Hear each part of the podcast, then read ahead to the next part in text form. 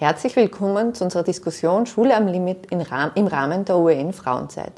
Mein Name ist Barbara Eidenberger, ich bin Politikredakteurin bei den OEN und mit mir stellt heute Gerhard Nidober, Regionalredakteurin, die Fragen. Wir haben heute vier sehr interessante Gesprächspartnerinnen, die mit uns darüber diskutieren, wie der Schulalltag in Zeiten einer Pandemie aussehen kann. Ich darf sehr herzlich begrüßen Sandra Wiesinger, Heilpädagogin, Leiterin des Instituts Hartheim und Psychotherapeutin.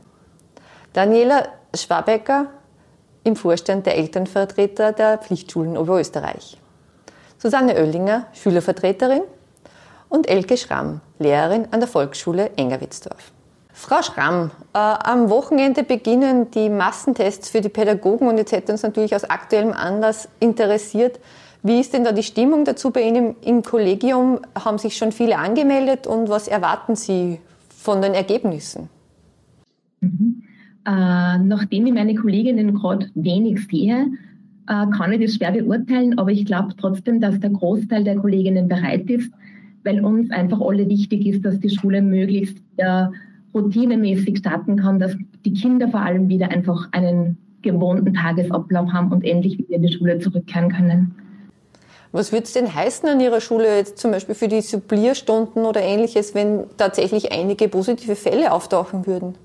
Äh, wir sind ein großes Kollegium mit 17 Lehrerinnen und von daher ähm, wird es auch mit dem Supplieren wahrscheinlich gut funktionieren, da auch einige Teilzeitlehrerinnen bei uns an der Schule sind, wo einfach dann durch Supplierungen die fehlenden Pädagoginnen ersetzt werden. Wir hoffen einfach, dass sich das ausgeht. Ja. Waren jetzt bei Ihnen viele Kinder an der Schule? Äh, ganz unterschiedlich. In der ersten Woche waren es teilweise 120 Kinder, Kinder für über 200. Äh, es sind dann schon im Laufe der Wochen immer mehr geworden, dass teilweise ein Drittel ungefähr der Schüler anwesend ist. Es ist ja jetzt schon der zweite, äh, das zweite Mal Fernunterricht, das wir jetzt erleben nach dem ersten Lockdown im Frühjahr. Frau Oellinger, vielleicht an Sie die Frage, wie stellt Sie denn für Sie jetzt die Situation da, vor allem wenn Sie es mit dem Frühling vergleichen? Ist es besser gelaufen, schlechter gelaufen? Was ist die Stimmung unter den Schülern dazu? Ähm, natürlich ist ein Lockdown und eine Homeschooling-Situation nicht die Idealsituation, aber man kann definitiv sagen, dass die Schulen, die Lehrpersonen, aber die Schülerschaft aus dem ersten Lockdown Lernen gezogen hat und daraus gelernt hat. Das heißt, das ganze Wechsel vom Präsenzunterricht in das Distance Learning hat viel besser funktioniert und auch das Distance Learning selbst. Natürlich gibt es da Mängel und Dinge, die leider immer noch nicht 100% gut funktionieren. Aber man kann insgesamt sagen, es hat sich zu einer besseren Situation für Schülerinnen und Schüler, aber ich glaube auch für die Lehrpersonen entwickelt. Ist ja ein gewisser Gewöhnungseffekt sozusagen dabei? Ja, und vor allem im Bereich Digitalisierung hat es seit dem ersten Lockdown einfach einen gewissen Aufholbedarf gegeben, weil leider nur alle Schulen im 21. Jahrhundert angekommen waren und auch nicht jede Klasse bzw. Lehrpersonen, aber auch Schülerinnen und Schüler nicht mit den ganzen digitalen Dingen vertraut waren. Wie funktioniert der Online-Unterricht überhaupt? Wie du ja Teams Online-Meetings zum Beispiel veranstalten? Und das hat den ganzen Unterricht erschwert. Und das kann man sagen, funktioniert jetzt in der zweiten Distance Learning Phase definitiv besser. Natürlich nicht 100 Prozent, aber im Sommer sind natürlich auch Schulungen gemacht worden. Das Ministerium hat agiert und hat zum Beispiel gesagt, dass sich jede Schule auf eine Plattform einigen muss, dass man da einfach ein Chaos vorbeugen kann. Und dementsprechend hat sich die Situation schon zum Besseren gewärmt. Frau Schwabecker, teilen Sie diesen positiven Befund, dass es zumindest, auch wenn die Situation an sich natürlich nicht positiv oder äh, ideal ist, dass es besser geworden ist im Vergleich zum Frühling?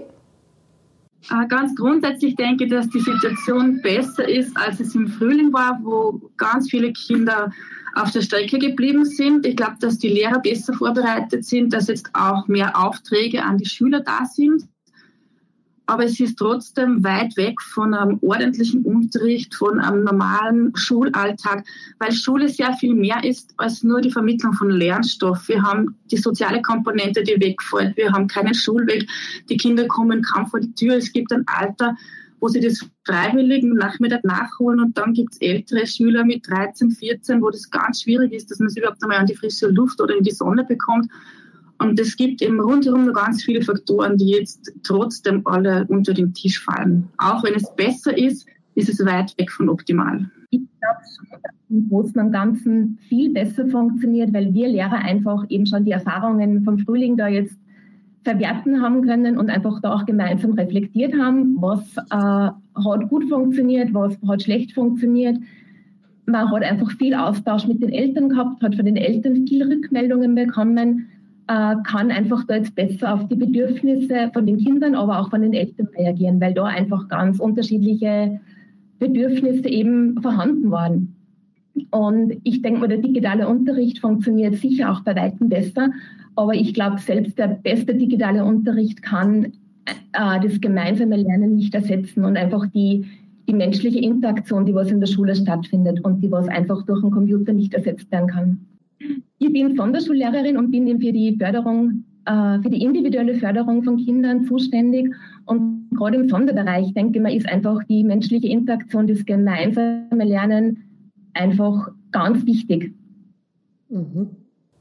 Das heißt, an Ihrer Volksschule ist jetzt Online-Unterricht hat tatsächlich stattgefunden. Genau, ja. Äh, wir haben auch da gemeinsam Richtlinien festgelegt im Kollegium, wie das ausschauen sollte, dass eben mindestens einmal in der Woche über Videokonferenzen Kontakt zu den Kindern aufgenommen wird. Äh, Kinder, die was schwer, also einfach keine Geräte zur Verfügung haben, habe ich das zum Beispiel über Telefon gemacht, dass ich regelmäßig einfach mit den Eltern per Telefon im Austausch war und im Kontakt war.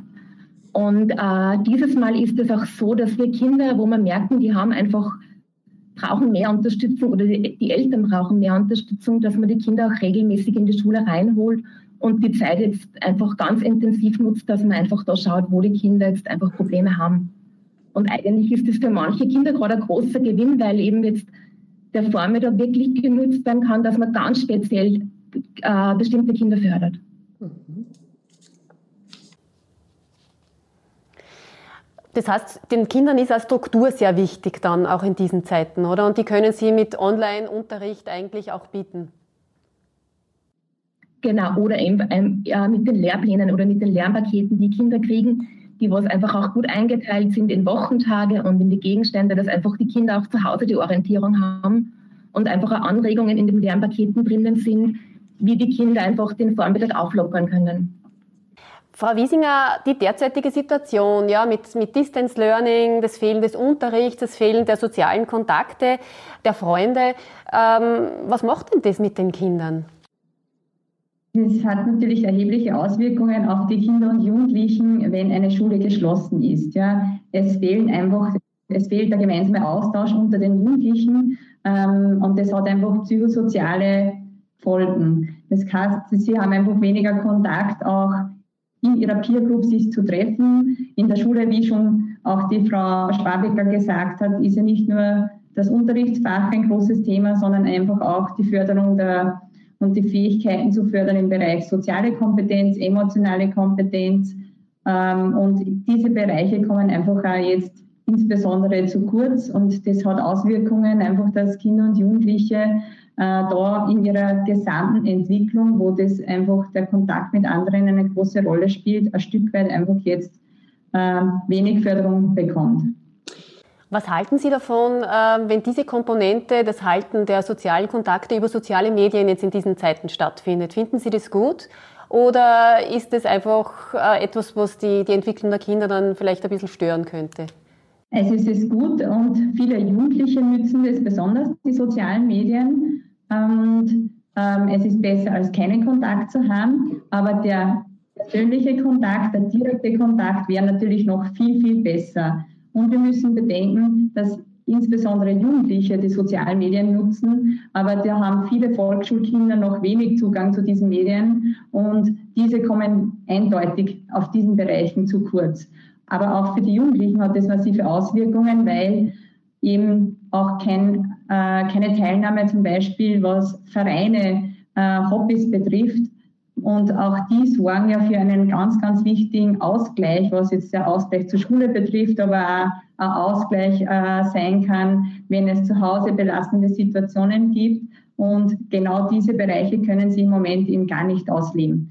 Und das sind aber wichtige Bereiche, die ja für die Psychohygiene von Kindern und Jugendlichen wichtig sind, dass man sich eben außerhalb der Schule auch noch in Vereinen treffen kann, seine Hobbys ausleben kann, ob das sei es im Sport, äh, im musikalischen Bereich oder in anderen Bereichen. Und das bleibt eindeutig jetzt auf der Strecke. Jetzt können Eltern in dieser Situation irgendwie da mithelfen, dass diese soziale Komponente irgendwie anders aufgehoben wird oder bewerkstelligt wird? Natürlich kann man da ein Stück weit ausgleichende Funktion haben, indem man selber möglichst viel Zeit sich nimmt für die Kinder. Je jünger einfach ganz viel gemeinsam mit den Kindern zu Hause spielt, ja, Gesellschaftsspiele, Bewegungsspiele, in die frische Luft gehen und ein Stück weit einfach da, ähm, wenn Geschwister vorhanden sind, gemeinsam mit den Geschwistern, Kindern das Spiel zu fördern und äh, ein Stück weit einfach da massiv gut in Kontakt zu sein, weil beim Spielen kann man auch die soziale Komponente sehr, sehr gut fördern. Frau Oellinger, jetzt würde mich interessieren, welche Sorgen und Ängste wurden denn von Ihren Kolleginnen an Sie herangetragen in dieser Zeit und welche Forderungen leiten Sie denn daraus heraus? Ein großes Problem war natürlich anfangs die Unsicherheit, wie geht es weiter sind wir jetzt für drei Wochen im Distance Learning, sind wir wie im März bis Ende des Semesters im Distance Learning. Aber gerade bei den Maturantinnen und bei, den Maturanten war das Problem, okay, ich will in diesem Jahr eine Abschlussprüfung machen. Wie schaut es aus? Gibt es da schon irgendwelche Informationen? Und natürlich ist da klar, dass dann nicht sofort irgendwelche Informationen herausgegeben werden muss, weil er das Ministerium an die Situation anpassen muss und evaluieren. Aber im, im Großen und Ganzen kann man auf jeden Fall sagen, dass es extrem wichtig ist für Schülerinnen und Schüler, Informationen zu kriegen, weil es halt auch eine gewisse Sicherheit gibt, die für den Schulalltag wichtig ist. Denn Angst tut halt trotzdem einen gewissen Einfluss auf das Lernverhalten nehmen, wenn man weiß, okay, ich weiß nicht, wann ich das wenn die Schulung, vor allem für leistungsschwache Schülerinnen und Schüler, die sowieso schon Probleme haben, ist das Distance Learning natürlich trotzdem eine zusätzliche Belastung. Und wenn man halt im Unwissen ist, okay, wie geht es dann weiter mit einem selbst, ist es dann nur ja, schwerer. Frau Schwabecker, was brauchen denn eigentlich Eltern ähm, und wo waren aus Ihrer Sicht die größten Herausforderungen oder wo sind die größten Herausforderungen in dieser Zeit? Ja, für die Eltern gestaltet sich das vielfältig, das Problem. Einerseits sind sie angehalten, die Kinder zu Hause zu behalten.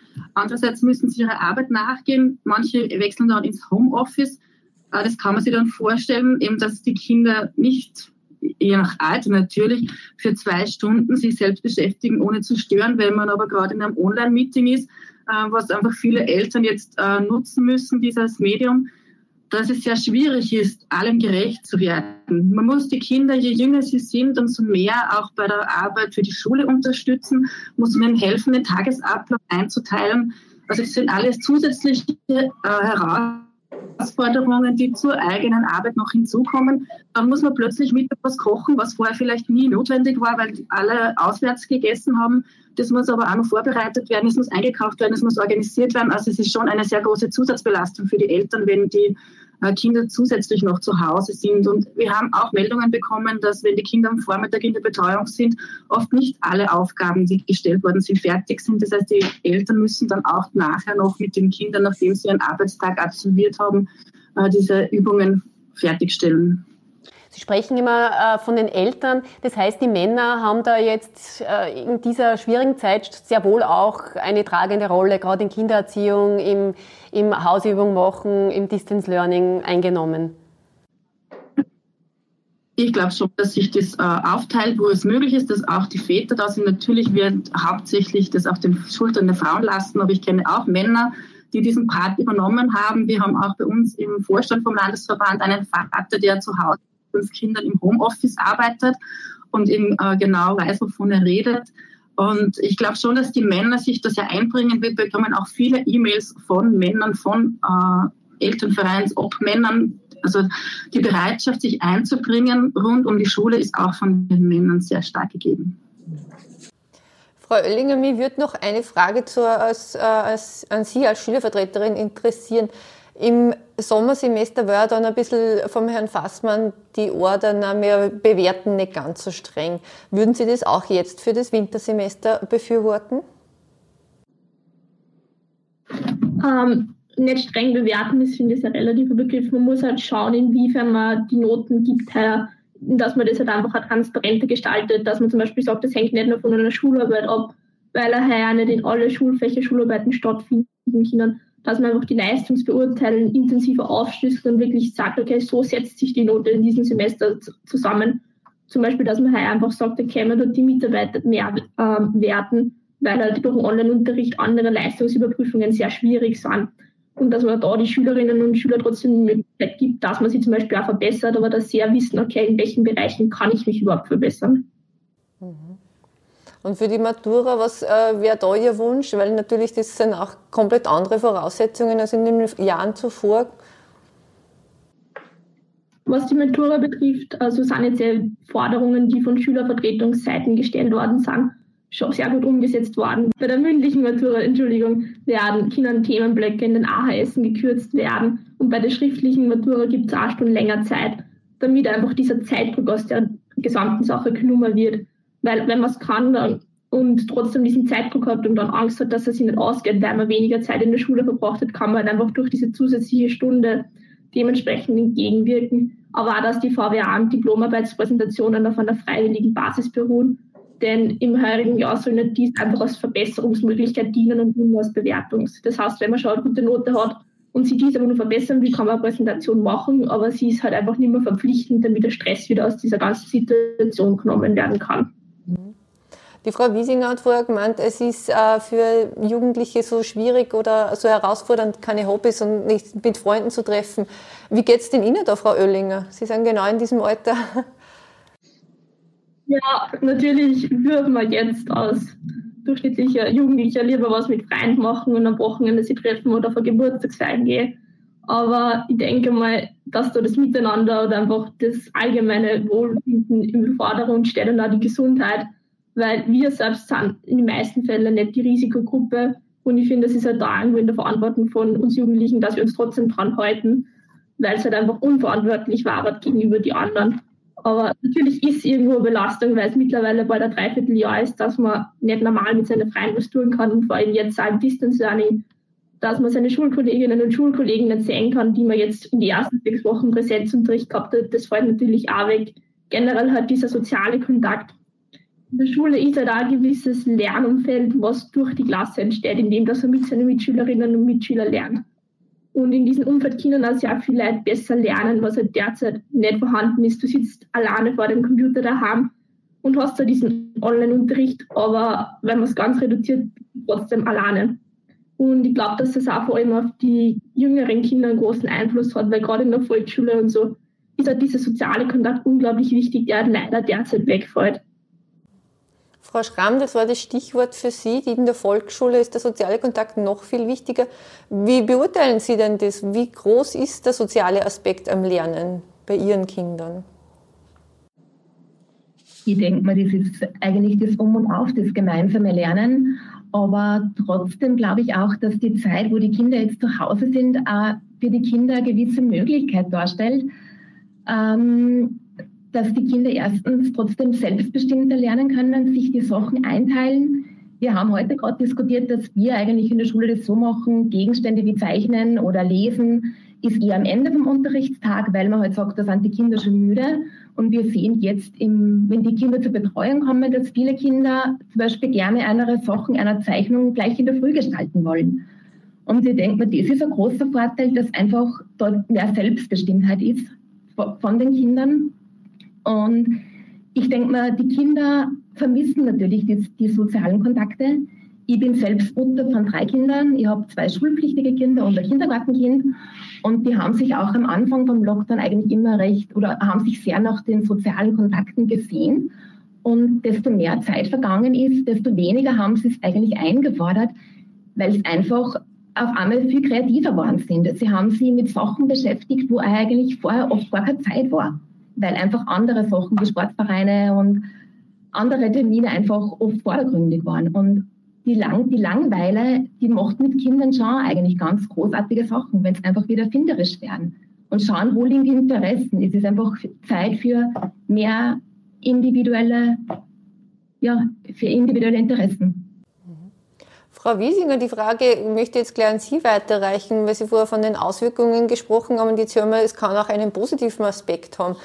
Diese Veränderung und diese auf einmal viele freie Zeit oder anders nutzbare Zeit. Wie sehen denn Sie das? Kann man dem auch was Positives abgewinnen? Ja, natürlich kann ich zustimmen. Man kann dem auch was Positives abgewinnen.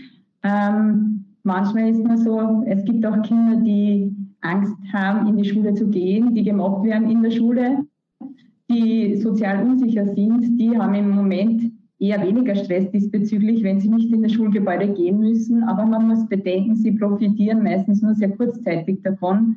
Äh, langfristig gesehen haben sie oft durch den längeren Schulabstand dann wieder mehr Schwierigkeiten, wieder sich in diese soziale Gefüge einzufügen. Ähm, ein Vorteil ist natürlich, dass, wie wir schon jetzt äh, gehört haben, dass natürlich viele Kinder jetzt ganz einen anderen Zugang zu diesen modernen Medien haben, dass sie einfach ein Stück weit selbstständiger lernen müssen, dass sie sich einen Lernstoff selbstständiger einteilen müssen. Aber das setzt ihnen voraus, dass ich ein Stück weit mich selber schon gut strukturieren kann oder bei Volksschulkindern, dass eben Eltern unterstützend für diese Kinder da sind. Und das wären die Vorteile, aber es gibt natürlich Risikokinder. Risikokinder, die eben ähm, äh, psychisch labiler sind, die eben nicht in der Lage sind, jetzt so einen Lernstoff sich selbst einzuteilen, die sich schwer tun, ein Stück weit ähm, eine Ruhe zu finden, weil vielleicht zu Hause eine Atmosphäre ist, die sehr belastend ist, wo kaum Möglichkeit ist, äh, sich auf Lerninhalte zu konzentrieren. Möglicherweise, weil zum Beispiel ein Elternteil selber psychisch erkrankt ist, ja, oder Schwierigkeiten hat. Und für diese Kinder macht es jetzt ganz, ganz viel äh, Schwierigkeiten, sich da auf Schulthemen einzulassen, wenn sie beispielsweise zu Hause äh, unter erhöhter Gewalt leben müssen. Und für die kann das natürlich auch nicht nur ein Vorteil, sondern eher ein großes Risiko sein, weil die werden ja sonst im Alltag sehr häufig von Kindergärten, von Schulen ein Stück weit aufgefangen oder können sie einen Ausgleich schaffen über diverse äh, Vereinstätigkeiten, die ja jetzt äh, im Moment nicht gegeben sind. Frau Schramm, ist diese Erfahrung, die Sie gemacht haben an Ihrer Schule, hat es so Kinder gegeben, wo Sie, wo Sie wirklich Sorge gehabt haben, dass die, wie soll ich sagen, ein bisschen verloren gehen? Äh, natürlich gibt es immer wieder Kinder, wo man einfach weiß, die haben zu Hause schwierige Situationen oder einfach viele Ängste. Und äh, wir haben auch schon beim ersten Lockdown einfach äh, versucht, dass wir diese Kinder einfach äh, persönlich einfach erreichen und uns die Kinder auch in die Schule geholt haben. Und einfach dort äh, geschaut, wo wir gemerkt haben, die Eltern sind einfach überfordert, dass man einfach die Eltern auch da unterstützt, weil viele Eltern ja auch genauso die Unterstützung braucht haben wie die Kinder.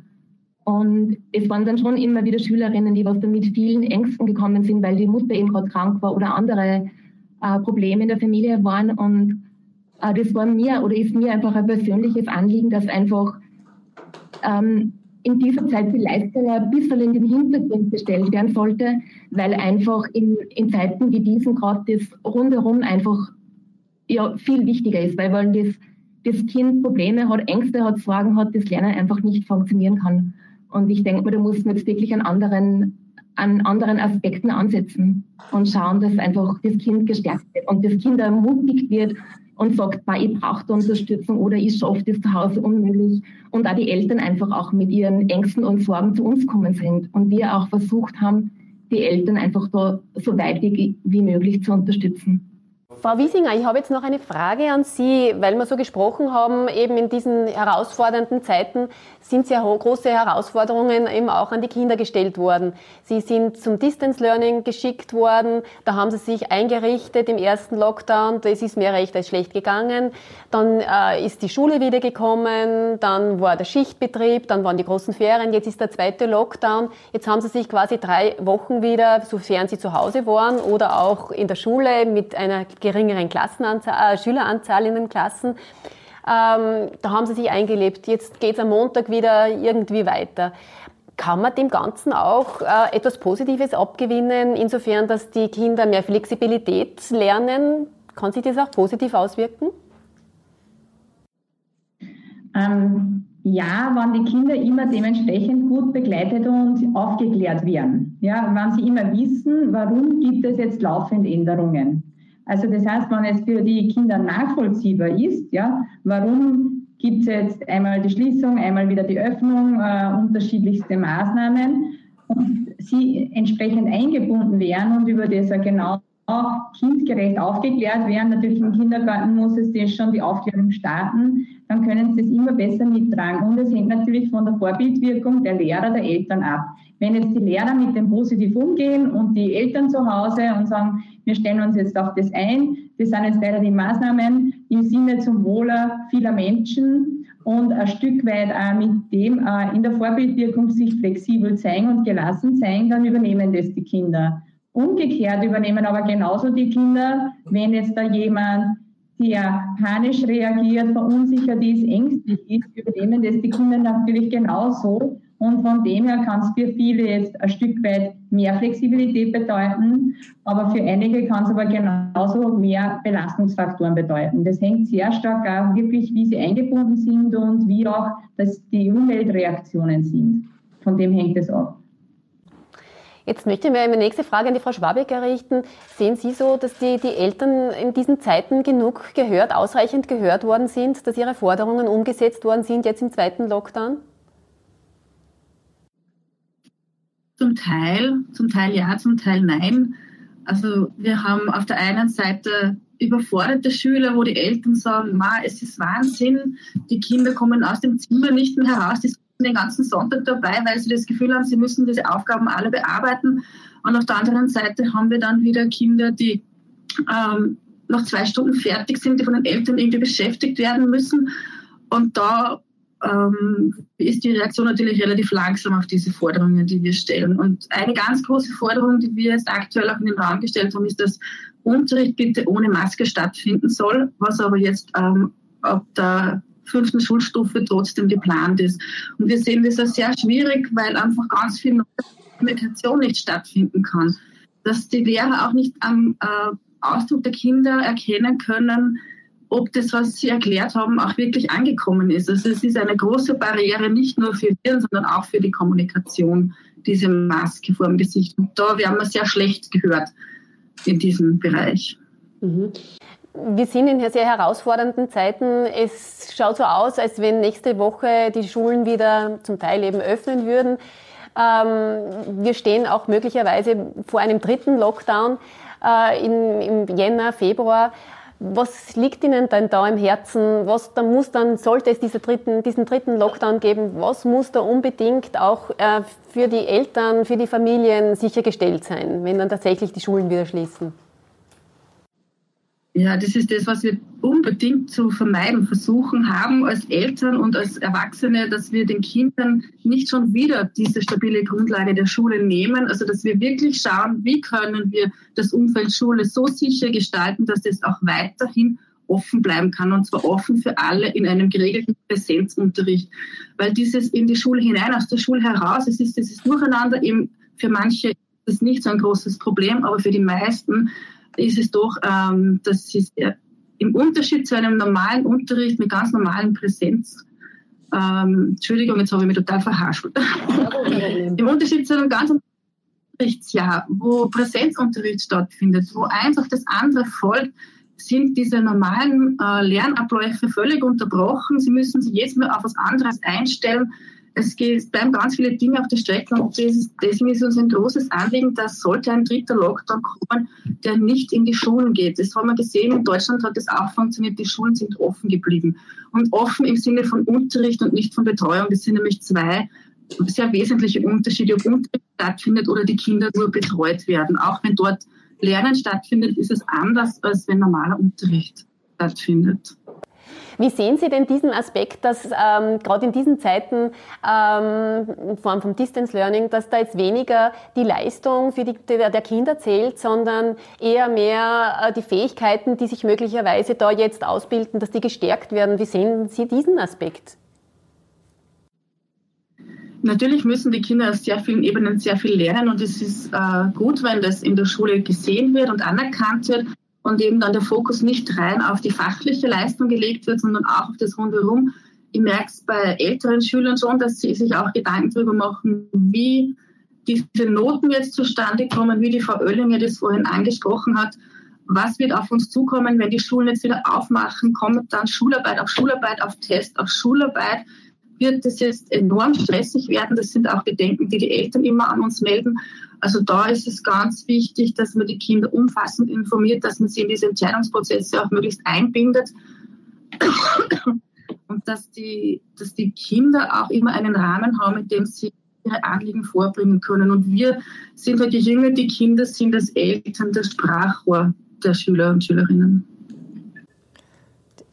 Frau Oellinger, wie beurteilen denn Sie das Thema mit der Maskenpflicht? Also eben offenbar wurde heute verkündet, dass ab äh, zehn Jahren Maskenpflicht besteht in den Schulen. Äh, wie sehen denn Sie das? Ähm, naja, ich finde es wichtig, dass zum Beispiel wie in der Volksschule so, dass da keine Maskenpflicht ist, weil es für Volksschulkinder einfach trotzdem andere Zumutung ist. Jedoch gerade in der Oberstufe finde ich es schon vertretbar, weil da der Unterricht einfach so viel wichtiger ist, dass dieser Präsenzunterricht stattfindet, dass die Oberstufenklassen und vor allem die Maturanten das in Kauf nehmen dafür, dass sie Masken nehmen. Natürlich hat die Frau Schwableiter ähm, unglaublich recht, dass die Lehrerinnen und Lehrer nicht sehen können, okay, haben die Kinder das verstanden, weil die Mimik komplett wegfällt. Ich finde, es ist sehr schwierig abzuwägen, inwiefern Maske über Online- oder Präsenzunterricht steht ich finde, bevor man sagt, okay, die Kinder dürfen gar nicht in die Schule gehen, ist eine Maske vertretbar. Natürlich ist es nicht die ideale Lösung. Mhm. Aber ich merke ein bisschen auch in der ganzen Runde ist die Meinung sozusagen vorherrschend, Hauptsache Schule, auch gerne mit Maßnahmen und, und Vorkehrungen. Frau Oellinger, würden ja. Sie das so? Ja, also wie es, glaube ich, eh schon aus der ganzen Diskussion herauszuhören ist, ist halt Online-Unterricht funktioniert besser wie im ersten Lockdown, aber im Großen und Ganzen kann man es halt trotzdem nicht mit Präsenzunterricht vergleichen. Und gerade über so eine lange Zeit mittlerweile ist halt jeden Tag oder wirklich jede Stunde, die man in Präsenzunterricht verbringen kann, wertvoll. Gerade wenn man dann weiterblickt auf Abschlussprüfungen und auf die Matura. Und viele Schüler sind halt mittlerweile auf dem Level, dass sie sagen, okay, sie nehmen lieber Maßnahmen in den Kauf, damit sie den Präsenzunterricht können, bevor sie gar nicht können. Und es ist halt, finde ich, sehr schwierig zu sagen, okay, was ist da gut oder falsch. Oder ich finde, ein Mittelweg ist halt wichtig, so dass die Gesundheit geschützt wird, aber dass man die Bildung im bestmöglichen Weg ausleben kann. Da merkt man richtig, lernen die Schüler die Schule zu schätzen. ja, das auf jeden Fall. Was ich aus meinem eigenen Umfeld in der Schule berichten kann, ist halt, im ersten Lockdown ist das Ganze nur ein bisschen angegangen worden mit, ja, cool, haben wir Ferien, jetzt können wir daheim sein. Und da ist jetzt mittlerweile schon bei fast jedem ein sehr großer Sinneswandel da gewesen mit, ich schätze jedes Mal, wenn ich in die Schule kann und wenn ich Präsenzunterricht habe, weil es halt trotzdem ein anderes Lernen ist. Und gerade in Fächern wie Mathematik, wo es eh sehr viele Schülerinnen und Schüler gibt, die dort eine Schwäche haben oder das einfach nicht so einfach ist, online zu vermitteln, ist es halt was anderes, wenn der Lehrer oder die Lehrerin in der Stunde zu dir herkommt zum Platz und da das in dem Buch oder in dem Heft erklären kann, wie wenn das über den Computer passieren muss. Frau Schwabecker, lernen auch die Eltern die Schule und die Rolle der Lehrer mehr zu schätzen? Ich glaube, dass die Eltern die Rolle der Schule und der Lehrer schon immer zu schätzen gewusst haben, dass sich das jetzt vielleicht in manchen Fällen noch sehr verdeutlicht. Wir haben ganz viele äh, Statements bekommen von wir sind Eltern, wir sind keine Lehrer, dass das äh, Studium voraussetzt, dass es eine gewisse Qualifikation und eine Liebe zum Beruf braucht, um den Kindern das bestmöglich alles beizubringen.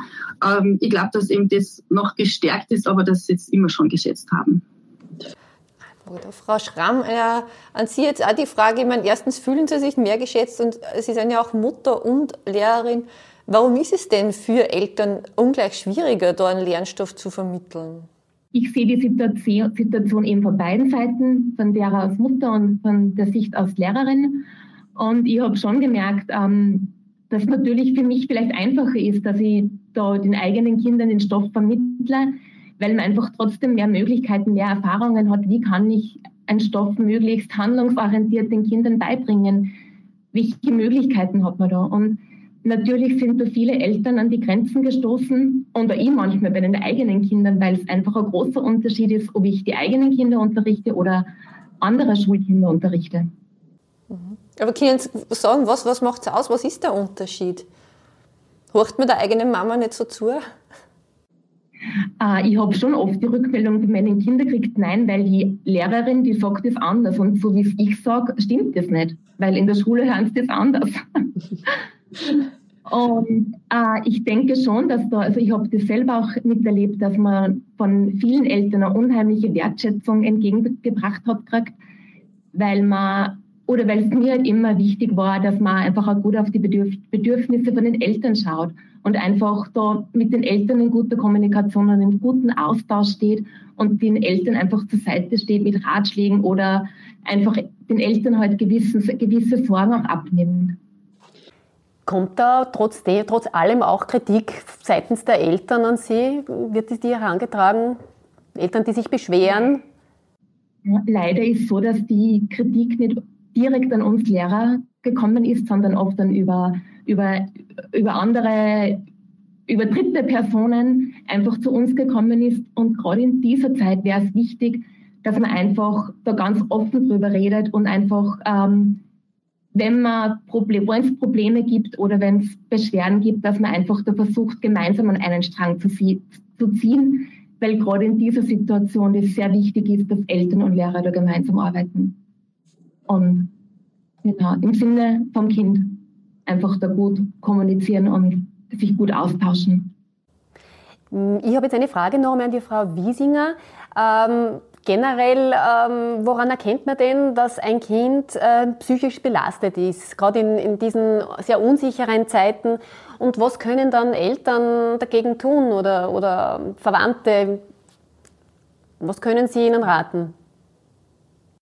Also grundsätzlich ist wichtig, dass man schaut, welche Signale sendet das Kind und im Vergleich zu vorher. Ja? Also manche Kinder reagieren vielleicht mit mehr Gereiztheit, manche ziehen sie massiv zurück und isolieren sich, manche haben vielleicht beim Schlafen Probleme, manche verlieren Appetit, manche sind ähm, vielleicht sehr hyperaktiv, ja, es kann genauso in diese Richtung gehen, aber man muss darauf achten, wie war das Kind vorher und wie ist es jetzt, ja, und natürlich versuchen, da möglichst gut in Kontakt zu bleiben. Und dort, wo oft die Eltern vielleicht nicht in der Möglichkeit, äh, die Möglichkeit haben oder eben selber da Einschränkungen haben, das wahrzunehmen, ist ihm ganz wichtig, dass da Lehrer in Kontakt sind, ja, über über Videokonferenzen, dass sie merken, okay, wie reagieren ihre Schüler, die kennen ihre Schüler sehr, sehr gut, ja, ähm,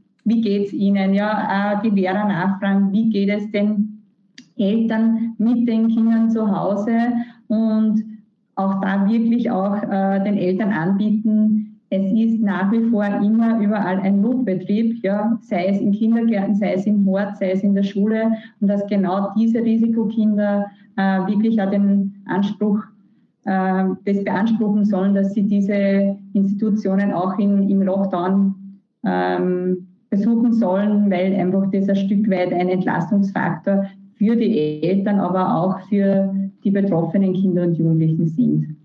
Ich stelle mir das trotzdem ganz schwierig vor oder relativ schwierig, weil es oft heißt, äh, dass die Kinder in den Schulen oder in den ähm, Kindergärten sich komplett anders verhalten als zu Hause. Jetzt werden diese beiden Situationen quasi verquickt. Man hat die Kinder zu Hause in, in einer Lernsituation, wo normalerweise nur das private Umfeld ist. Ähm, da kann ich mir schon vorstellen, dass das für die Eltern längere Zeit äh, schwieriger ist zu unterscheiden, ist das jetzt einfach nur diese Umstellungsphase des Kindes oder ist es jetzt tatsächlich ein, ein, eine problematische Situation, die sich das Kind jetzt so ausdrückt? Das ist natürlich nicht leicht, ja, aber ich glaube, das Wesentliche ist, da mit dem Kind im Dialog zu sein. Und vielleicht nicht immer nur klassisch über die Frage, wie geht es dir, sondern auch im Dialog zu sein, nicht unbedingt auf die schulspezifischen Themen, ja, mit dem Kind gemeinsam zu kochen, ja, jetzt gerade in Adventzeit miteinander Kekse zu backen, ein Spiel zu spielen, äh, rauszugehen. Und da merkt man einfach, wie reagiert das Kind auch in diesen Situationen, ja, wo es nicht schulspezifische Situationen sind und ist es hier massiv anders und da kann man viel leichter in einen Dialog kommen, ja, wenn man nicht face to face sitzt, ja, sondern miteinander was werkt, miteinander was gestaltet, miteinander schaut, dass man vielleicht äh, zu Hause das Haus oder die Wohnung weihnachtlich dekoriert, dann bekommt man ja ein bisschen mit, in was für einer Stimmung befindet sich das Kind oder der Jugendliche. Und da kann man viel leichter in einen Dialog treten, vermisst deine Freunde, hast schon versucht, probier über Video äh, oder über, über das Telefonieren einfach da in Kontakt zu bleiben. Und da bekommt man aber auch schon auch Inhalte raus oder kann man vielleicht ein bisschen herausfiltern, wie geht es meinem Kind gerade wirklich. Ich möchte jetzt nochmal an die Frau Schramm jetzt äh, die Frage stellen. Wir haben gesagt, es wird nächste Woche ähm, möglicherweise oder ziemlich sicher werden die Schulen zum Teil wieder geöffnet. Ähm, sind Sie schon auf dem letzten Stand, Frau Schramm, was jetzt hier am Montag erwartet? Sie und Ihre Kolleginnen?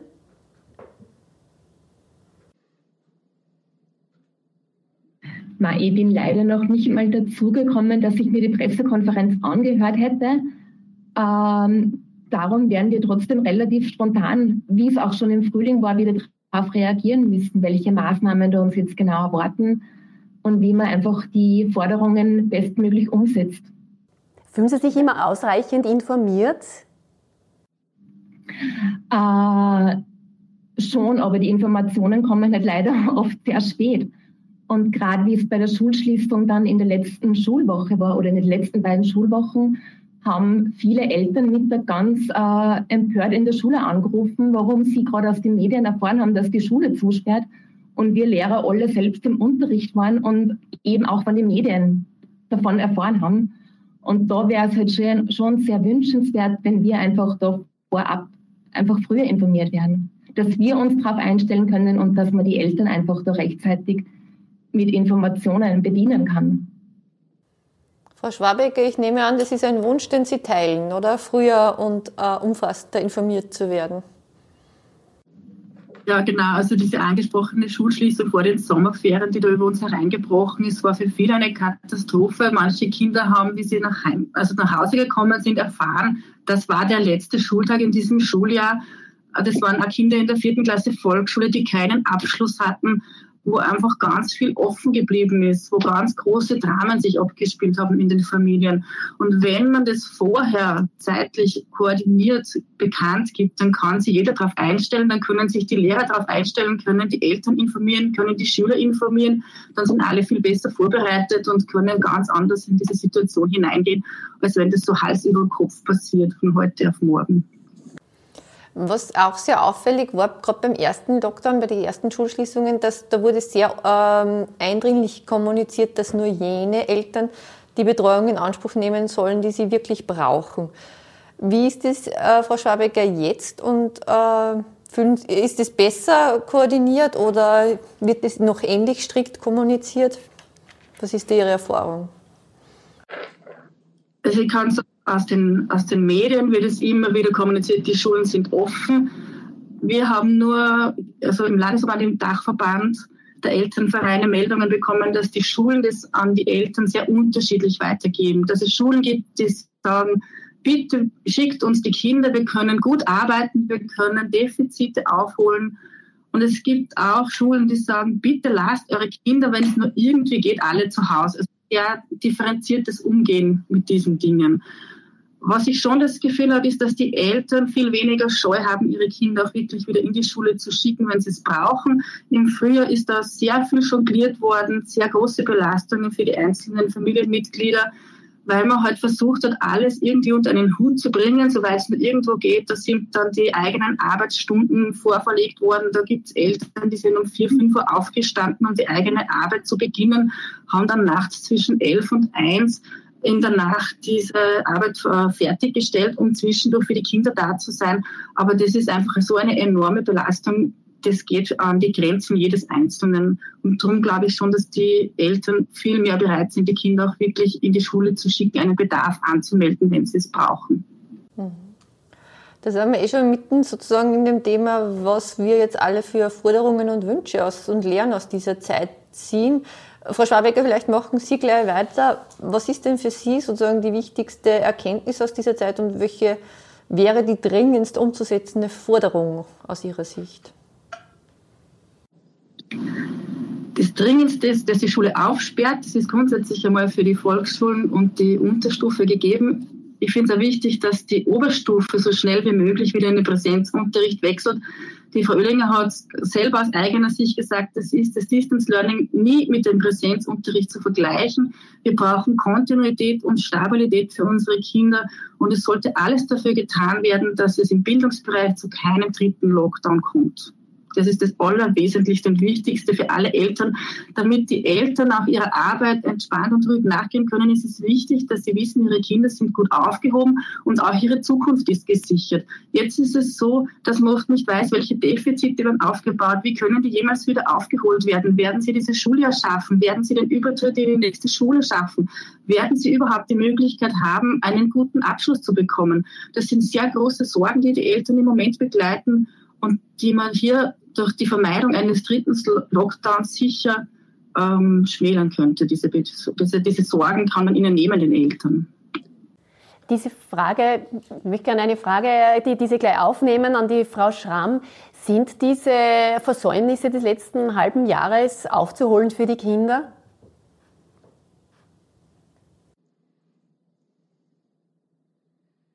Ich denke schon, zumindest soweit ich das äh, von den, meinen Schülerinnen und Schülern beurteilen kann, dass da jetzt im Bereich der Bildung äh, die Verluste, die was entstanden sind, auf jeden Fall wieder zum Aufholen sind.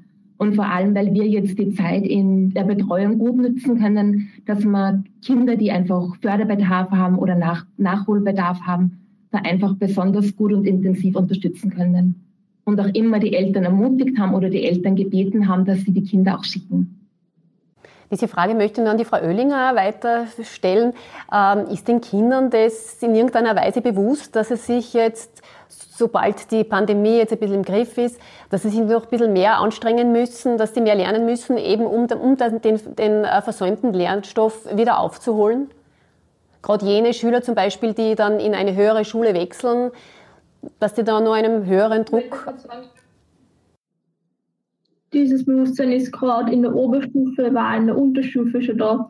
Gerade wenn man halt vorhat, dass man in eine höhere Schule geht und eine Matura oder Abschlussprüfung abschließt, ist halt trotzdem dieses Weiterdenken, okay, den Stoff, den ich da lerne, den sollte die in ein, zwei Jahren bei der Matura auch können. Und da war es so, dass ich im Idealfall die Note habe, die ich gern haben würde oder erreiche. Und dementsprechend ist dann natürlich die Frage, okay, habe ich diesen Stoff jemals so intus, wie wenn ich ihn im Präsenzunterricht gelernt habe? Oder haben wir im Präsenzunterricht dann wieder genügend Zeit, dass wir den wiederholen und dann trotzdem den normalen Stoff, der für diese Zeit vorgesehen ist, lernen? Und ich glaube, das ist eine sehr schwierige Frage, weil das eine Herausforderung für Pädagoginnen und Pädagogen genauso wie für die Schülerschaft ist. Und ich glaube, es ist halt einfach ganz wichtig, dass, was das betrifft, dass man da einfach zusammenarbeitet und damit die Lehrpersonen redet weil halt trotzdem jeder Schüler und jede Schülerin und generell ganz Österreich in dieser Situation ist. Und dementsprechend, dass man da einfach zusammenarbeitet und arbeitet und jetzt da während dem Distance Learning halt auch Schülerinnen und Schüler, die wirklich an der Kippe sind, wo die Gefahr besteht, dass sie wegfallen, die werden jetzt zum Beispiel an den Präsenzunterricht trotzdem hineingeholt und extra gefördert, damit man das vermeidet. Und auch durch das Anpassen von zum Beispiel der Leistungsbeurteilung kann man halt dem einfach entgegenwirken oder auch, dass man sagt, okay, man passt die Matura an. Es ist natürlich da immer sehr schmaler Grad zwischen, okay, man sagt, die Matura wird zum Beispiel entwertet, weil sie wird so viel leichter gemacht, aber man muss halt einfach berücksichtigen, dass die Schülerinnen und Schüler in einem ganz anderen Szenario derzeit sind und nicht einfach vier oder fünf Jahre normal Oberstufen gehabt haben. Und ich bin mir sicher, dass wenn zum Beispiel das zweite Semester normal abläuft, dass natürlich ein gewisser Aufholbedarf da sein wird aber wenn man da einfach gut zusammenarbeitet, dass man den bestmöglich ähm, trotzdem entgegenwirken kann und den unter Anführungszeichen verschwinden lassen kann. Man natürlich zwei Semester 100% nacharbeiten, wie wir es im Präsenzunterricht gewesen sind, wird nicht möglich sein. Ich glaube, das ist eher eine Frage, die sich sehr viele gerade derzeit stellen. Ich, ich weiß jetzt da nicht wirklich direkt eine Antwort drauf. Aber ich glaube, solange einfach eine gute Kommunikation da ist und man versucht, dass man das gemeinsam bewältigt, kann man da auf jeden Fall irgendwo Lösungen finden. Frau Wiesinger, wie sehen Sie diese Situation für die, für die Kinder, diesen Druck, ähm, das Versäumte aufzuholen?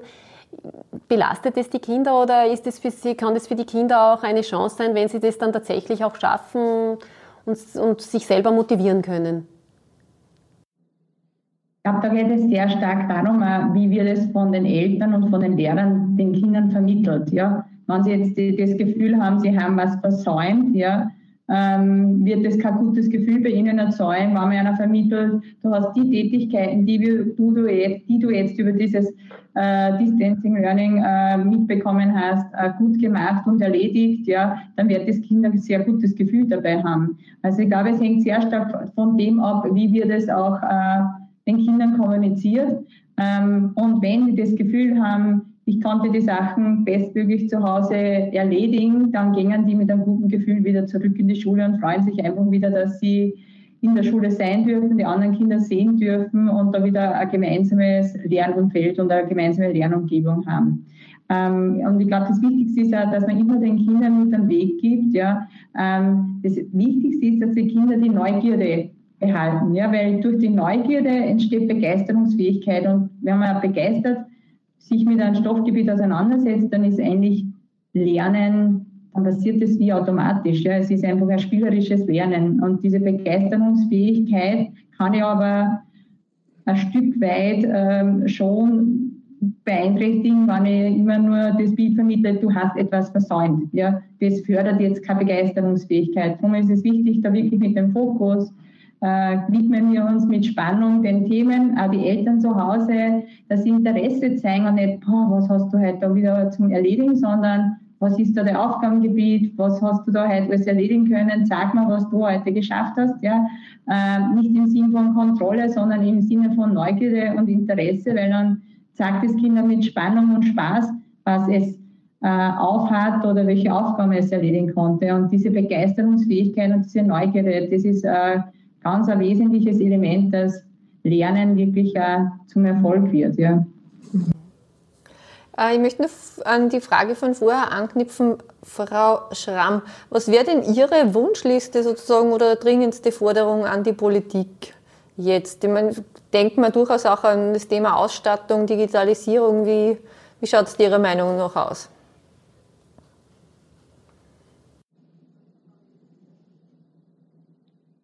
Gerade der Bereich der Digitalisierung ist natürlich sehr ausbaufähig, äh, weil einfach durch den digitalen Unterricht schon ganz viele neue Möglichkeiten und einfach äh, kreative Unterrichtsmethoden da einfach umgesetzt werden können und da sehr viele Möglichkeiten drinnen stecken. Äh, andererseits kommt für, mich auch oder die Bedeutsamkeit von dem gemeinsamen Lernen immer mehr in den Vordergrund, das, was eben die Digitalisierung nicht ersetzen kann. Ähm, was ich als sehr positiv empfunden habe, war die nach der Eröffnung der Schulen, wo der Schichtbetrieb stattgefunden hat, wo die Gruppen einfach kleiner waren, die Klassen geteilt waren, war dieser enormer Gewinn für die Kinder, weil einfach da ein ganz anderes Lernen äh, stattfinden hat können. Es war mehr Zeit für die Kinder für Fragen, man hat mehr auf die einzelnen Bedürfnisse eingehen können. Und das wäre für mich ein Wunsch, dass einfach auch ähm, ja, in diesem Bereich einfach investiert wird und schauen, wie können wir die wie können wir einfach in kleineren Gruppen arbeiten oder wie kann man das Schulhaus anders nutzen, dass individueller gearbeitet wird und nicht immer der ganze Klassenverband oder die ganze Klasse dasselbe, das Gleiche zur selben Zeit machen muss.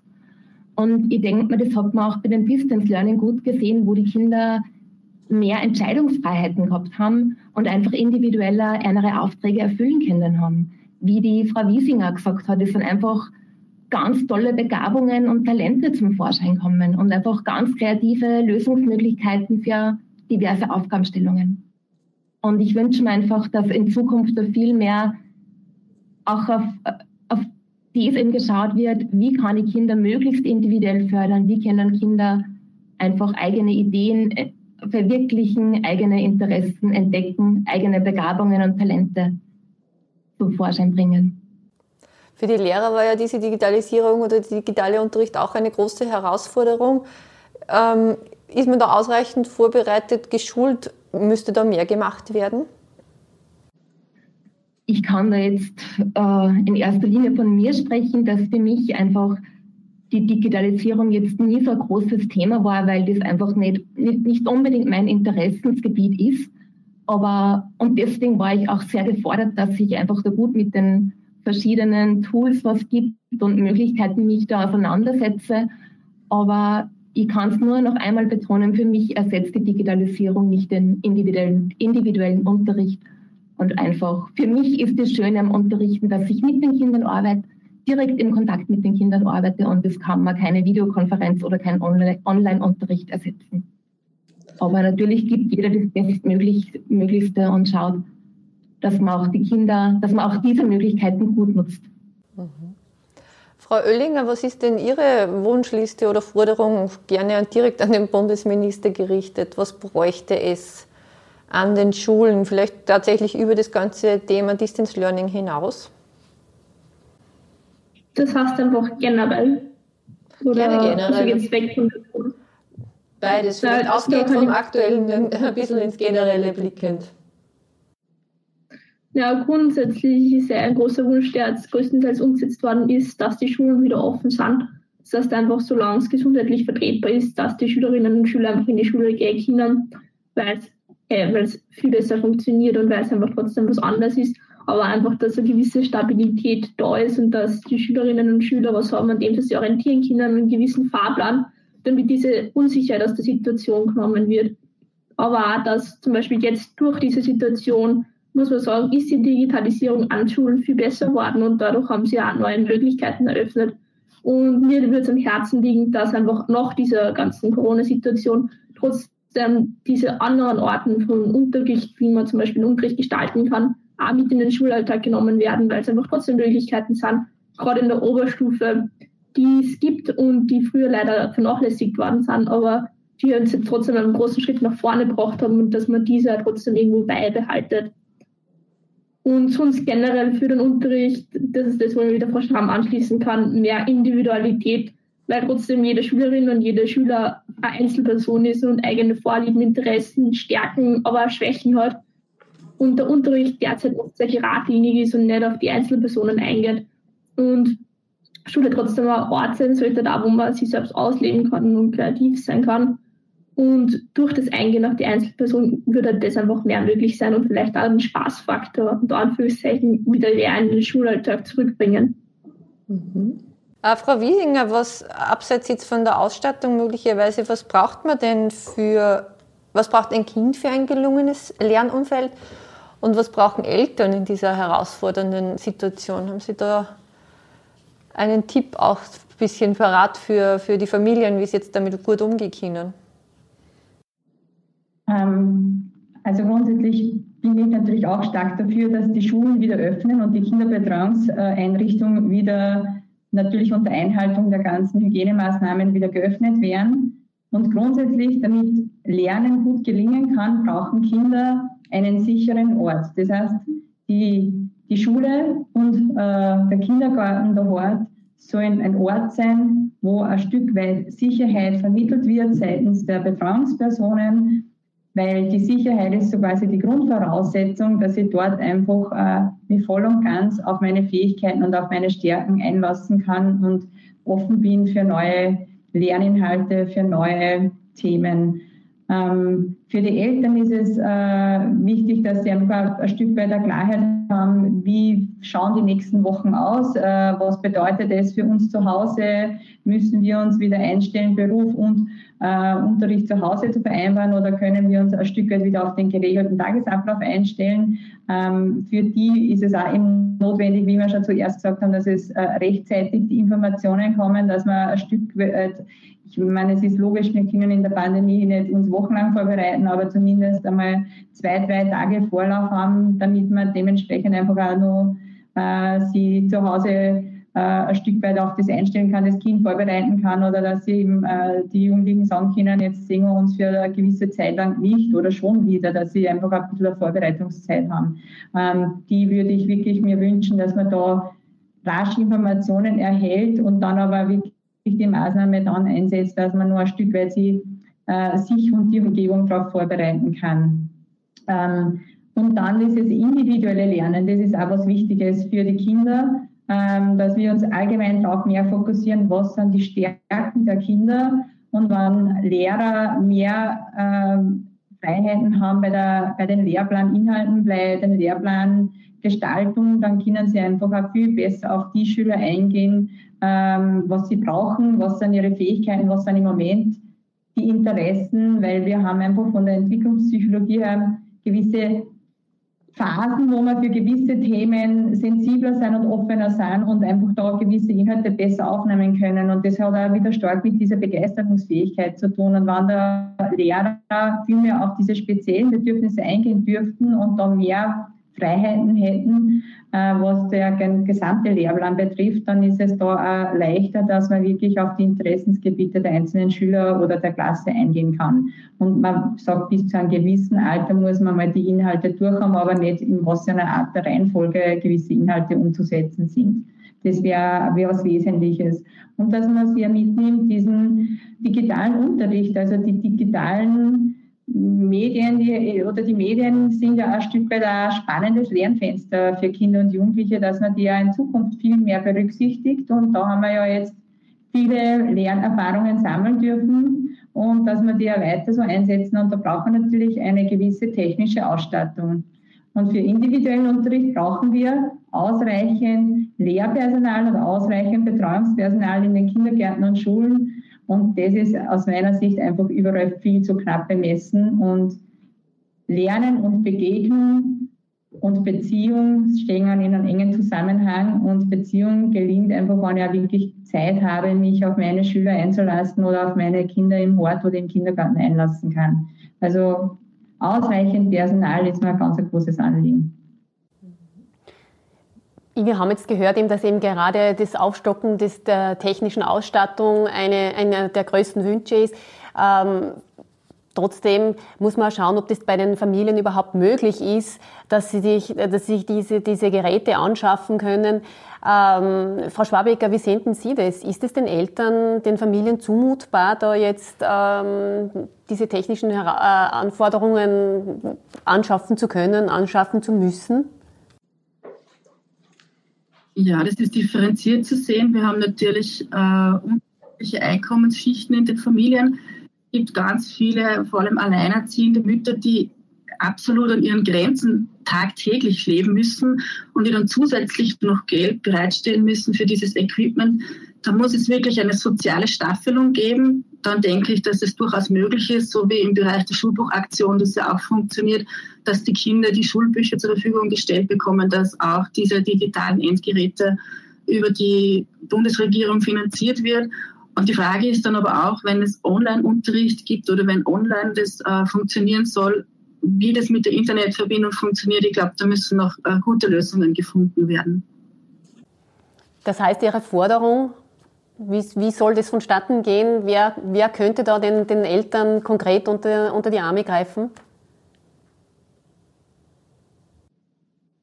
Ich denke, es muss ein gut ausgearbeiteter Plan vorbereitet werden, dass äh, sozial schwächere, finanziell schwächere Familien auch wirklich äh, gut ausgestattet werden mit diesen Geräten.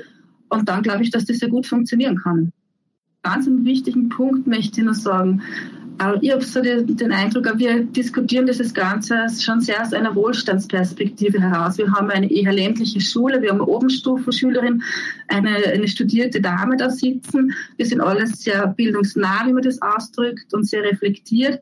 Wir haben aber ganz viele Eltern, die aus bildungsfernen Schichten kommen, für die diese digitalen Sachen nicht unbedingt äh, alltäglich sind, die sie doch schwer tun. Wir haben Eltern, die schon in der Mittelschule nicht mehr unterstützend äh, ihren Kindern beistehen können, weil sie das Wissen selber nicht haben. Wir haben ganz viele Kinder, die nicht Deutsch als Muttersprache haben, die jetzt drei Wochen lang wieder nicht in der Schule waren, teilweise kein Wort Deutsch gehört haben und da haben wir massive Rückstände entwickelt, vor allem in Brennpunktschulen mit 100% Migrationshintergrund, wo es sowieso so schwierig ist, die Schüler zu erreichen. Und da wäre es, wie die Frau Wiesinger gesagt hat, ganz, ganz wichtig, die Ressourcen zur Verfügung stellen, zu stellen, das Personal aufzustocken, um auch diesen Kindern den Anschluss sicherzustellen, dass sie in diesem Schuljahr nicht hinten angestellt werden und ähm, das auch positiv abschließen können und in ihrem Lebensweg weiterkommen können. Marek da komplett recht geben. Diese, vom Ministerium ist ja das rausgegangen, mit den digitalen Endgeräte, damit Familien unterstützt werden können, die, die einfach die finanziellen Mittel nicht dazu haben. Und das ist auch von Schülervertretungsseiten her ein großes Anliegen. Also wir in der Landesschülervertretung und Bundesschülervertretung ähm, haben da Richtung Ministerium schon unser Anliegen geäußert, weil es halt nicht sein kann, dass nur wenn man unter Anführungszeichen privilegierter ist, dass man mehr Bildung in solche Zeiten erhaltet, nur wenn man kein digitales Endgerät hat. Und dass da einfach trotzdem nur Aufholbedarf ist, auch wenn es schon besser ist wie im ersten Lockdown. Frau Schramm, vielleicht können wir da nur Ihre Perspektive dazu hören. Ich meine, jetzt ist das natürlich in der Volksschule vielleicht äh, noch nicht so ein drängendes Thema und in Engerwitzdorf vielleicht auch nicht ganz so relevant wie jetzt in einer Brennpunktschule in Linz vielleicht. Aber haben Sie das bemerkt auch äh, oder wie kann in der Schule diese sozialen Ungleichheiten ein bisschen abfedern? Wir haben auch einige Kinder gehabt oder halt vereinzelt Kinder gehabt, die was eben über keine Geräte verfügt haben diese Kinder haben sich dann Laptops aufbauen können oder wir haben geschaut, dass wir diesen Kindern, die was eben keinen Zugang gehabt haben oder wo die Eltern einfach auch nicht unterstützen haben können und die Kinder selbstständig das nicht geschafft haben, dass wir diesen Kindern eben den Unterrichtsstoff eben wieder per Papier oder per Lernpaket zukommen hat lassen und einfach da individuelle Lösungsmöglichkeiten gefunden hat für die Kinder, wo eben das mit dem, mit dem digitalisierten Lernen nicht geklappt hat. Gibt es Kinder, die man gar nicht erreicht hat? Es hat vereinzelt Kinder gegeben im ersten Lockdown, die was man wenig oder schwer erreicht hat. Äh, jetzt äh, haben wir einfach einen guten Austausch und auch eine Plattform, wo wir alle Eltern erreichen können. Und jetzt gibt es das Problem eigentlich nicht mehr. Mhm. Also der Austausch funktioniert jetzt sehr gut. Mhm. Ich möchte diese Frage noch an die Frau Wiesinger weitergeben. Wir haben jetzt gehört, dass ähm, gerade jetzt aufgrund der technischen oder finanziellen Möglichkeiten in den Familien es jetzt teilweise zum Bruch gekommen ist, die ähm, schlechter verdienenden oder schlechter finanziell gestellten Familien waren ein bisschen benachteiligt, auch die Kinder mit äh, nicht Deutsch als Muttersprache. Ähm, wo senden Sie das? Welche Kinder, jetzt abseits von diesen Voraussetzungen, welche, welche Art von Kindern äh, sind die Gewinner und welche die Verlierer von dieser sehr herausfordernden Situation? Ähm, das pauschal zu beantworten ist schwierig, aber grundsätzlich wissen wir schon auch aus dem ersten Lockdown und aus den ersten äh, Studien, dass es klar ist, dass die sozialen Gräben tiefer werden zwischen den Familien, die äh, gut, situiert, gut situiert sind und den Familien, die einfach ein Stück weit sozial benachteiligt sind. Ja. Äh, das kann eben der sprachliche Hintergrund sein, das kann eben auch, dass, dass eben die Kinder nicht entsprechend unterstützt werden können, weil er gar nicht die, die, weil die Sprachbarriere vorliegt oder eben das Wissen bei den Eltern nicht äh, entsprechend dem Wissen, was schon in der Schule verlangt wird, aber auch weil die Ausstattung nicht funktioniert.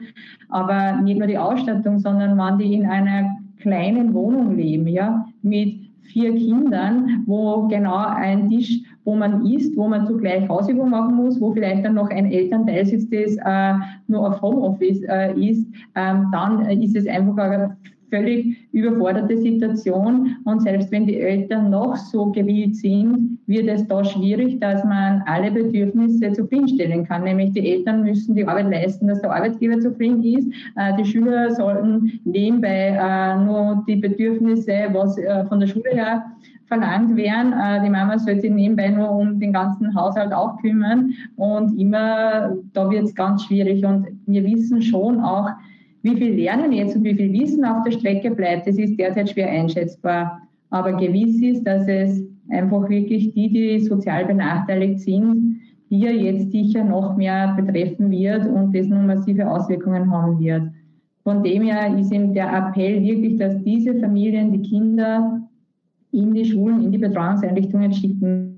Das war, glaube ich, wichtig jetzt im zweiten Lockdown, weil im ersten Lockdown war ja die Forderung nur, es sollen nur die Eltern die Kinder geben, die so quasi System in systemerhaltenden Berufen tätig sind. Und im zweiten Lockdown gab es schon den Zusatz, der ganz wichtig war, den müssen wir unbedingt beibehalten, was auch immer uns jetzt die Zeit noch bringen wird, dass genau diese Familien, diese Kinder, die psychisch labil sind, ob jetzt meistens hat es ja mit den familiären oder sozialen Umständen zu tun, dass man wirklich die durchgängig in die Einrichtungen gibt und in die Schulen gibt, damit eben da nicht die Kluft noch, noch größer wird.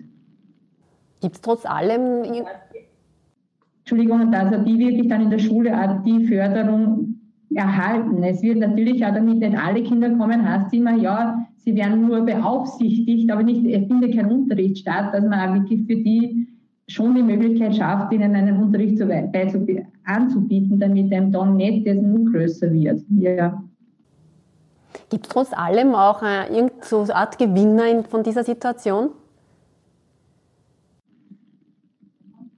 Gewinner. Ähm, man kann immer sagen, in jeder Krise steckt eine Chance. Ja? Und natürlich ähm, kann jetzt wir sagen, okay, was lerne ich aus dem Ganzen? Gewinner würde ich jetzt nicht sagen, aber wir haben neue Lernerfahrungen gesammelt. Ja? Wir, haben, wir haben mehr Kompetenzen, die Kinder, die Schüler, die Lehrer, die Eltern äh, mit Digitalisierung gelernt. Ja? Wir haben mehr, wie können wir uns austauschen mit Medien, wie können wir ein Stück weit äh, bei den Kindern dieses selbstständige Lernen war natürlich großes Thema.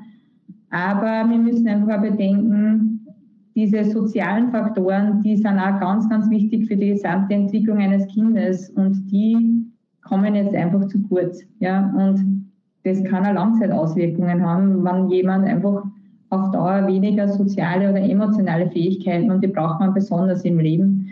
Und die dürfen wir nicht vergessen. Darum appelliere ich einfach an das, dass die Schulen wieder öffnen. Mhm. Ich glaube, jetzt kommen wir zur, zur Abschlussfragerunde und die ergibt sich aus unserem Titel äh, Schule am Limit. Frau Schramm, ist die Schule derzeit am Limit? Also ich persönlich glaube nicht, dass die Schule am Limit ist. Äh, ich denke mal, ein Vorteil oder was die Chance bei der ganzen Krise ist, dass wir trotzdem unsere Arbeit oder einfach das Lernen und Lehren an der Schule reflektieren und einfach schon Dinge ins Licht drücken, die was halt vorher vielleicht irgendwie, das war halt einfach normal oder das war uns eigentlich nicht bewusst, aber das also grundlegende Dinge wie einfach das, das gemeinsame Lernen, dass uns die Wichtigkeit einfach ja, einfach gezeigt wird, wie wichtig es das ist, dass man gemeinsam lernt, dass man Spaß hat am Lernen, dass man sich austauschen kann. Und vielleicht war das oft früher schon so nebensächlich. Das war einfach normal, dass man halt gemeinsam daran arbeitet. Und das jetzt vielleicht schon ein, uns wieder viel bewusster wird, was da einfach für Möglichkeiten dahinter stecken, wo man einfach gemeinsam lernt. Mhm. Frau Schwabecker, ist die Schule am Limit oder sind es die Eltern?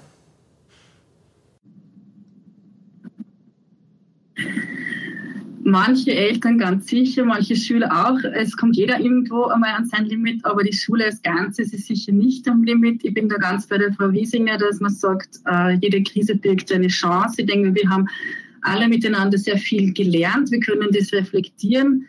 Wir wissen, wie wichtig die Kommunikation ist, dass diese Kommunikation zwischen Elternhaus und Schule und Schülern und Schülerinnen eine ganz wesentliche ist, dass allen gut zugehört wird und dass alle äh, einen Platz haben, sich auszudrücken und dass das auch wirklich umgesetzt wird, was die Einzelnen brauchen, dass diese Bedürfnisse wahrgenommen werden. Ich denke mal, das ist jetzt der Moment, wo man da das ganz genau gespürt hat, wie wichtig das ist und das sollten wir uns auch in Zukunft mitnehmen. Und dass sicher auch die Position der Lehrer gestärkt ist gegenüber den Eltern, aber dass auch Lehrer vielleicht auch mehr verstehen, wo die Probleme der Eltern im Bereich mit der Schule liegen. Also ich glaube, dass äh, ganz viel Wertschätzung entstanden ist durch diese Krise und dass wir uns da sehr viel Positives doch auch mitnehmen können. Frau Oehlinger, wie sehen Sie das? Ist die Schule am Limit? Na, ich finde es schwierig zu sagen, dass die Schule selbst am Limit ist.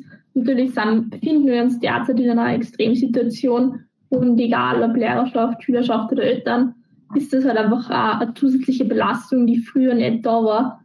Aber ich glaube, im Großen und Ganzen kann man sagen, für das, was die Umstände der Situation sind, haben wir das trotzdem gut gemanagt. Und man muss sich ja da, finde auf das Positive konzentrieren, wie dass sie mal neue Möglichkeiten eröffnet haben, dass ähm, Schülerinnen und Schüler jetzt mehr vertraut sind mit der Digitalisierung und dass wir es trotzdem geschafft haben, dass wir trotzdem, dass wir uns in einer Pandemie finden, einen Weg gefunden haben, dass Kinder übers Distance Learning unterrichtet werden, dass die Matura trotzdem abgehalten werden kann und das Schuljahr nicht einfach ausfällt. Also es ist eine schwierige Situation, aber in meinen Augen wird das Beste daraus gemacht und jeder bemüht sich. Mhm. Frau Wiesinger, was, äh, wie sehen Sie das Ganze? Ist das System an sein Limit gelangt? Weniger das System, sondern mehr einzelne Betroffene. Also ich glaube, es gibt wirklich Kinder, Jugendliche und auch Familien, die, die am Limit sind, ja, und die wir, auf die wir gut achten müssen. Und das ist unsere gesellschaftliche Verantwortung. Und damit wir die wahrnehmen, müssen wir hinschauen, äh, muss das System hinschauen und ein Stück weit der Appell an die, sie sollen sich melden, sie sollen sich Vertrauenspersonen suchen, wo sie einfach über ihre Probleme sprechen können und dementsprechend Unterstützungsangebote einholen können. Und aus Sicht der äh, Systemschule denke ich mal, ist es jetzt wirklich eine gute Möglichkeit, gewisse Rituale, Abläufe einfach neu zu überdenken und zu sagen, nehmen wir daraus äh, uns wichtige Erkenntnisse mit und setzen wir die auch in Zukunft um, wie zum Beispiel Unterricht in kleineren Gruppen, in kleineren Einheiten. Das ist was, da profitieren alle davon. Ja? Die lernschwächeren, sowohl auch die begabteren Kinder, setzen wir deren Talente ein, äh, setzen wir deren Talente so ein, dass sie zum Beispiel äh, viel Unterstützung auch gegenseitig äh, beim Lernen die Kinder sich geben. Das fördert die, die äh, den Stoff noch wiederholen müssen und die, die schon gut sind, wenn diese selber weitergehen müssen, verfestigen die zugleich wieder den Inhalt und vertiefen den und da können einfach ganz viel davon profitieren. Also da einfach ein Stück weit mehr Flexibilität in unseren Schulalltag zu bekommen, das wäre eine große Chance, wenn man, wenn sich gewisse Schulen vielleicht am Limit fühlen, es neu zu denken. Also dann möchte ich mich ganz herzlich bedanken fürs Mitmachen, für Ihre Zeit fürs Dabeisein und Ihren Input und an unsere Zuhörer und Zuseher sage ich danke fürs Dabeisein.